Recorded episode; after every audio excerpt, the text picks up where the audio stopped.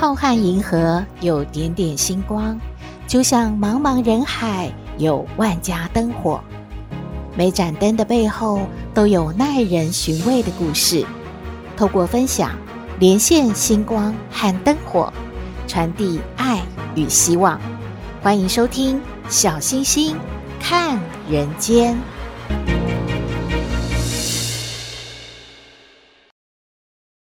各位好朋友，大家好，大家平安。我们的新冠肺炎疫情警戒呢，在十月十八号之前都是维持在二级的警戒。有些地方已经开放了，例如 KTV 可以戴着口罩唱歌，上山下海呢可以不用戴口罩了。不过小星星还是建议您啊，一出门就把口罩戴好戴满，还要勤洗手，继续的保护好自己哦。第五十六届的金钟奖顺利闭幕了嘛？恭喜得奖的演艺从业人员。而今年的特殊贡献奖是颁给了七十六岁的气象主播任立瑜先生。相信大家对他一点都不陌生哦，因为呢，他在电视机前呢、已经为我们报气象报了二十七年了呢。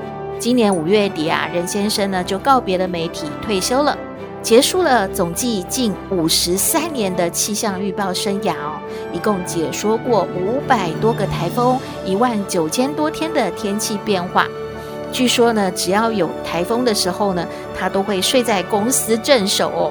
所以算起来有五六百个台风天，他是没有回过家的。任先生呢，他就表示说，这真的要感谢家人的包容哦。因为啊，曾经他的家中也是受台风的肆虐，成为受灾户，但是他仍然要持续的坚守工作岗位哦。现在他已经有三个孙子喽，真心的希望啊，要放松的过退休的生活，所以我们就看不到任先生继续在电视机前面为我们报气象了。不过他说的很好诶，他说现在哪里能看到快要七十七岁的人还在工作呢？所以我们就祝福任立宇先生好好的过轻松自在的退休生活了。不过啊，无独有偶的哦，今年的诺贝尔奖物理奖部分呢，得主也和呢气象有关哦。二零二一年的诺贝尔物理奖在十月五号揭晓了得主嘛，他是出生自日本的美籍气象学专家，已经九十岁的真锅淑郎。还有德国海洋和气候学家哈塞尔曼，还有意大利理论物理学家帕里西得奖。这三位得奖者呢，他们可以得到证书，还有一千万的瑞典克朗，那相当于台币多少呢？是相当于台币三千一百八十万元的奖金哦。瑞典的皇家科学院就表示啦。真锅淑郎、还有哈塞尔曼以及帕里西这三位呢，因为对于啊理解物理的复杂系统有开创性的贡献而得奖的。而真锅淑郎，也就是刚才说的，他已经有九十岁喽。还有哈塞尔曼，就是因为建构地球气候的物理建模，量化气候变化，并且能够更加的准确预测。全球暖化程度的成就而共同获奖的呢？这三千一百八十万元的奖金是两个人平分的哦。气候变迁真的对人类的永续生存确实是很大的危机威胁哦。感谢两位啊，对于人类的贡献，当然也要恭喜这两位得奖喽。一位是工作了五十三年的气象预报专家任立宇先生。一位呢是用一生来研究物理学的九十岁的真锅淑郎，两位啊都真的是令小星星好佩服、好尊敬哦！祝福他们呢有幸福、健康、快乐的退休生活。不过您知道吗？因为少子化的原因哦，呃，亚洲的好多国家都没有办法让很多人按照自己的理想就退休了呢。像日本来说呢，有很多的老人家是不想要退休的，他们想把工作呢延长到七十岁，甚至有的企业呢也开始同意要雇佣。这些员工到八十岁呢，而南韩呢是把退休年龄从六十岁提高到六十五岁，新加坡呢是把六十二岁的退休年龄提高到六十五岁了。根据劳动部的一个统计资料显示呢，这张表格上面看起来呀、台湾的退休人口的年龄啊，真的是亚洲地区比较小的耶。台湾的女生平均在六十一岁就退休了，而男性呢是在六十四岁退休的。所以比较南韩啊、日本啊，还有新加坡来说，台湾的民众的退休年龄是比较轻一点的。看到一位退休教授在脸书上分享他的退休生活，其中有一篇就写到了，他说他和妻子过着悠游的退休生活。早上呢，就爬爬山啊，舒展一下筋骨；下午呢，他就把花草整理一下，或者是看看杂志啊。而太太呢，就和朋友到咖啡厅去聊聊天。而他们只有一个女儿在美国定居，并没有常常回来看他们。但是在一个月前的一个晚上啊，他感觉到太太不大对劲了。后来。就真的是送医之后，太太离开了他。许多的亲戚朋友在这个时候只会劝他说：“节哀顺变。”可是他心里明白，这些都是很很礼貌的回答。谢谢关心，我会的，我知道的。而且他说他读了一辈子的书，又是一位教授，他教过这么多的学生，他知道应该怎么样的去应对，不让大家来担心的。而这个时候，其实他的生活完全失去了方向了。他把花草送给了邻居，他也把收藏的一些书啊、杂志啊都送给别人了。然后他就去律师那边立下遗嘱。他觉得自己已经全部都准备好了，觉得在深秋之后，秋风瑟瑟，落叶满地，给他一种很凄凉的感觉。在一天，他觉得是时候了。他看着太太的遗像，打开了面前的一个小药瓶。他感觉正是他要做这个事情的最佳时刻。可是没有想到，这个时候他家的电话响起了。电话的那一头传来了他熟悉的声音。爸爸，我在机场哎，你在干嘛呀？我好想你哦，你好不好啊？这个时候，老教授突然醒过来了。老教授说：“他发现自己在做什么呀？怎么可以丢下自己唯一的女儿，就这么自私的走了呢？女儿已经失去母亲了，不能再让她失去父亲啊！”在文章的结尾呢，老教授写着：“也许是太太的安排吧，安排女儿一通电话，简单的问候，一份关心，让她又对生命、对未来充满了希望了。”嗯，您听了之后有什么样的感觉呢？我们稍后回来。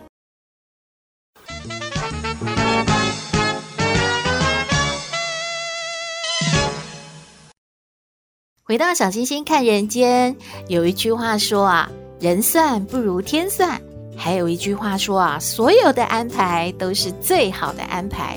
诶，这和今天的故事有什么关系吗？现在就和您分享今天的故事：两个乞丐。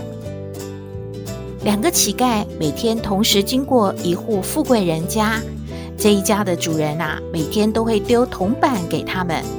比较高大的那位乞丐呢，总是大声喊着：“多谢主人，你真是人心大爱，做好事，愿你长命百岁，永远健康。”谢谢，谢谢啊！但是另外一个比较瘦而且矮小的乞丐呢，只是轻轻地说：“感谢上主的恩典。”诶。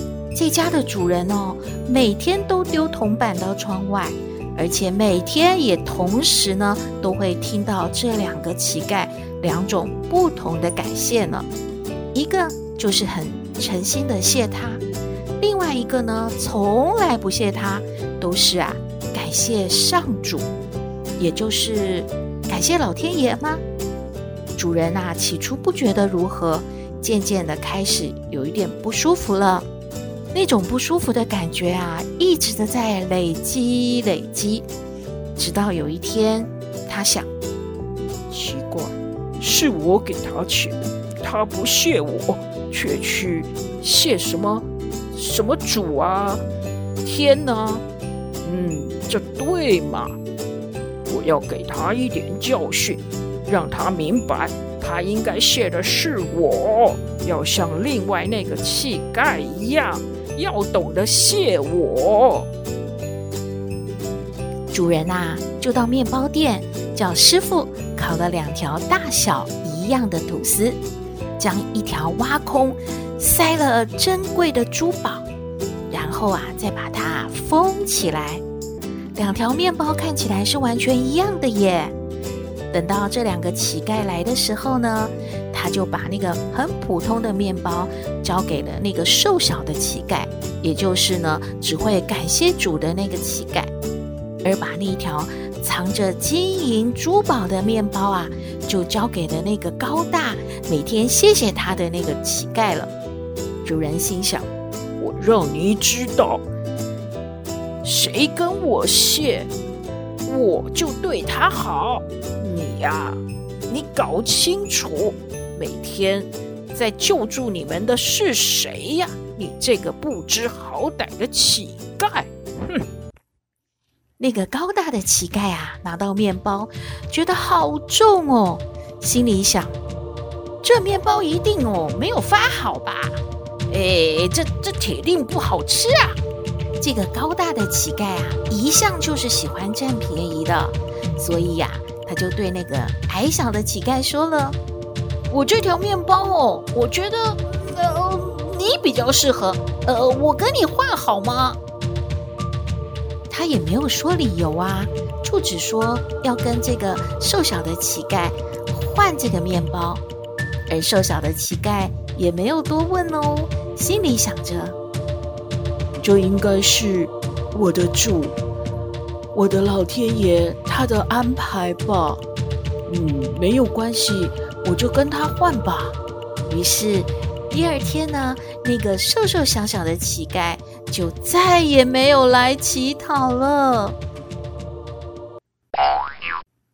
他决定回去看望他的爸爸妈妈，准备过上另外一种生活。因为啊，他的面包里面都是金银珠宝。我的天哪，他真的是太开心了，太高兴了。他觉得发财了呀，怎么这么好？他就带着这个面包回家了，从此再也不用当乞丐了哦。主人又看到了这个高大的乞丐来乞讨了，他就觉得不对呀，我不是给了你很多的呃金银珠宝吗？在面包里呀，你你怎么没有发现呢？那你怎么又来啦？然后他就问这个高大的乞丐说：“你的吐司面包吃完了吗？”那个高大的乞丐就说：“吃完了呀。”哎，主人想不透啦，怎么会呢？吃完了，嗯，那那那里面的金银珠宝呢？金银珠宝？哎呀！这一下，乞丐才想明白，原来主人给他的这个吐司那么重，就是因为里面包着珠宝啊！这、这、这可怎么好啊？我、我、我把它给给换了呀！他就对这个主人说了：“我以为是发酵不好，所以我把它。”跟我的朋友交换了呀！唉，真的是，主人也只能叹气了，因为送到眼前的珠宝你都不要，你还把它送给了另外一个瘦小的乞丐，那也是没有办法的事了。于是呢，这个高大的乞丐每天还是到这个主人面前继续的乞讨喽。故事说完了，这算不算是老天爷自有安排呀？既然所有的安排都是最好的安排，那么就怡然自得、无所贪念的谢天喽。看起来好像是那个瘦瘦的乞丐他做的才对吧？不过其实小星星感觉哦，受人点滴呀、啊，报以涌泉嘛。其实每天能够接受到这个主人丢几个铜板，也是要感谢他的啦，也不用这么的极端喽。听完了今天的故事，你有什么感觉呢？欢迎您和我们分享今天的故事，希望您喜欢。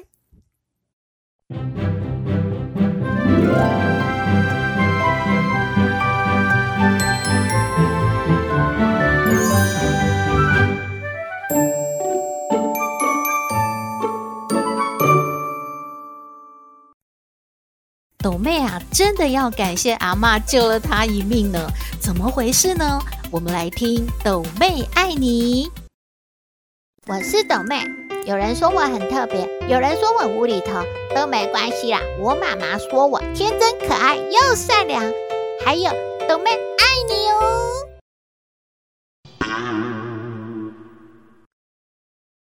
阿妈阿嬷阿嬷，怎么办？怎么办呢？哎呦，你又在那边叫什么？又在哭什么啦？啊！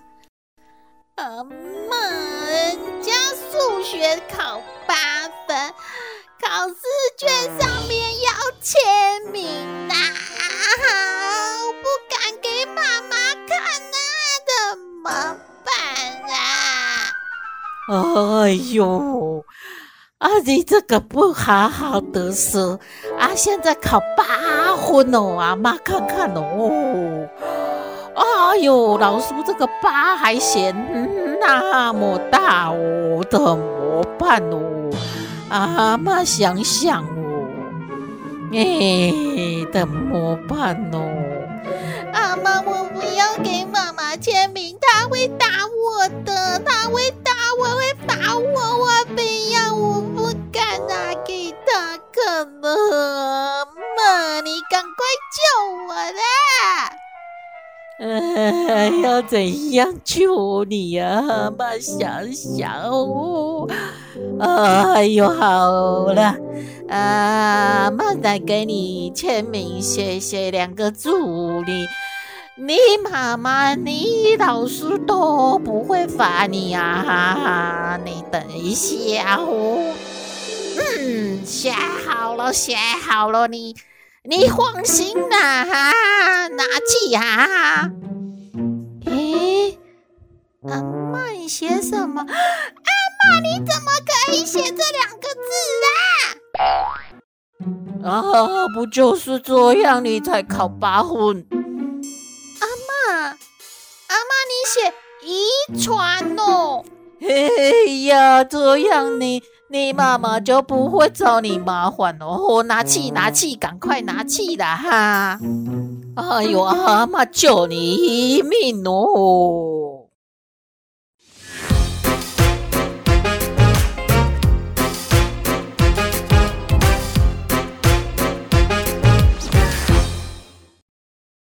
妈妈妈妈妈妈！哎什么事？我们老师说可以去 KTV 唱歌了耶！是啊，但是要戴口罩啊。哎呦，没关系啊，我们在里面有没有戴他也不知道。妈妈，我们去唱歌，我们好久没有去唱歌了。我要唱那个杰伦的，还还有那个什么依林的，好不好嘛？哎呦，豆？妹，不可以这样哦！我们啊，还是要守规矩，要把口罩戴好哦。哎呦，那不好啊！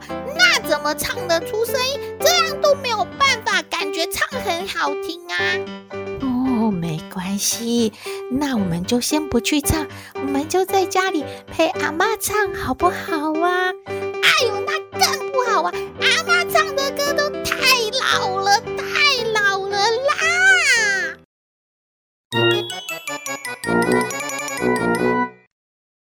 妈妈，妈妈，我们来聊天吧。哎呦，又要聊天哦！妈妈听到就好紧张啊。哎呀，不会啊，我不会问你太难的嘛。我们就轻松聊嘛。那妈妈，我问你啊，谁是万兽之王啊？哎呦，这么简单啊，不就狮子吗？不是啊。哎呦，难道是老虎吗？哎呦，不是啦，是那个动物园的园长啊。嗯，还有啊，那小明的妈妈，她有三个儿子哦，老大叫大明，老二叫二明，那小儿子叫什么呢？哎呦，这什么问题呀？哎呦，哪有妈妈会给儿子取名字叫什么大名、二名啊？好奇怪哦！哎呦，妈妈头好痛，不知道了。哎呦，当然就是小明嘛！哎呦，怎么会这样？还有，还有哦，就是啊，你要怎样拿蓝色的笔呀，写出红字呢？啊，哎，这不是有一种笔啊，就是有红色的墨水，有蓝色的墨水，就就把它切换换一下不就好了吗？哎，这不要问。哎呦，妈妈，你真的想很多哎，你就在用那个纸啊，用那个蓝色的笔呀，写一个红这个字，不就是红字了吗？哎呦，妈妈头好痛，不要再跟妈妈聊天了。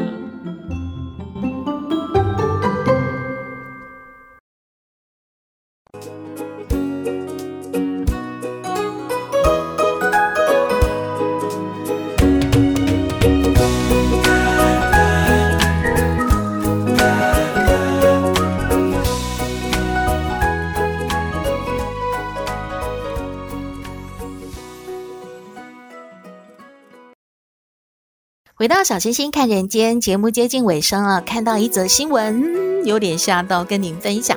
就是呢，现代人生活忙碌嘛，有时候觉得便利商店真的很便利耶，因为有很多东西呢就可以马上拿来吃来来果腹哦。特别是早餐，早餐有很多的选择嘛，马上打开就可以吃，真的很方便的。不过，日本有一位学者，他就说了，他说，超市或超商里面卖的这一些啊，马上都可以吃的东西呢，有大量的添加剂，吃多了之后呢，是会造成身体的负担的。这位学者呢，日本人，他叫做小树浩二郎，他说，很多人吃了便利商店的三角饭团或者是三明治，就会爱困，就是因为呢，里面掺有会使人嗜睡的。甘氨酸，也就是氨基乙酸，而超商的这些预饭团哦，每颗含量呢有三克的这个甘氨酸，几乎是已经是一颗市售助眠药品的剂量了耶。如果是经常在外面跑业务的上班族，或者是职业驾驶的话，就不建议啊您吃超商的预饭团了，因为您吃完之后，哦就想睡了呀。另外一方面呢，超市为了让炸物呈现金黄色，就会添加呢合成的色素，时间久了之后就会氧化，吃得太多容易对肝造成了损害。小星星也常常会吃便利店的食物当早餐呢，吃早餐的时候常常都是配电脑的，当然也要喝杯咖啡喽。可能是因为太专注了，就是不会想到睡觉。不过，大家既然看到这位日本的学者这么说的话呢，还是留意观察一下自己吃完之后是什么样的感觉呢？会不会真的想睡觉啊？如果会的话，就不要做一些会危险的，比方说开车啊之后的一些动作喽。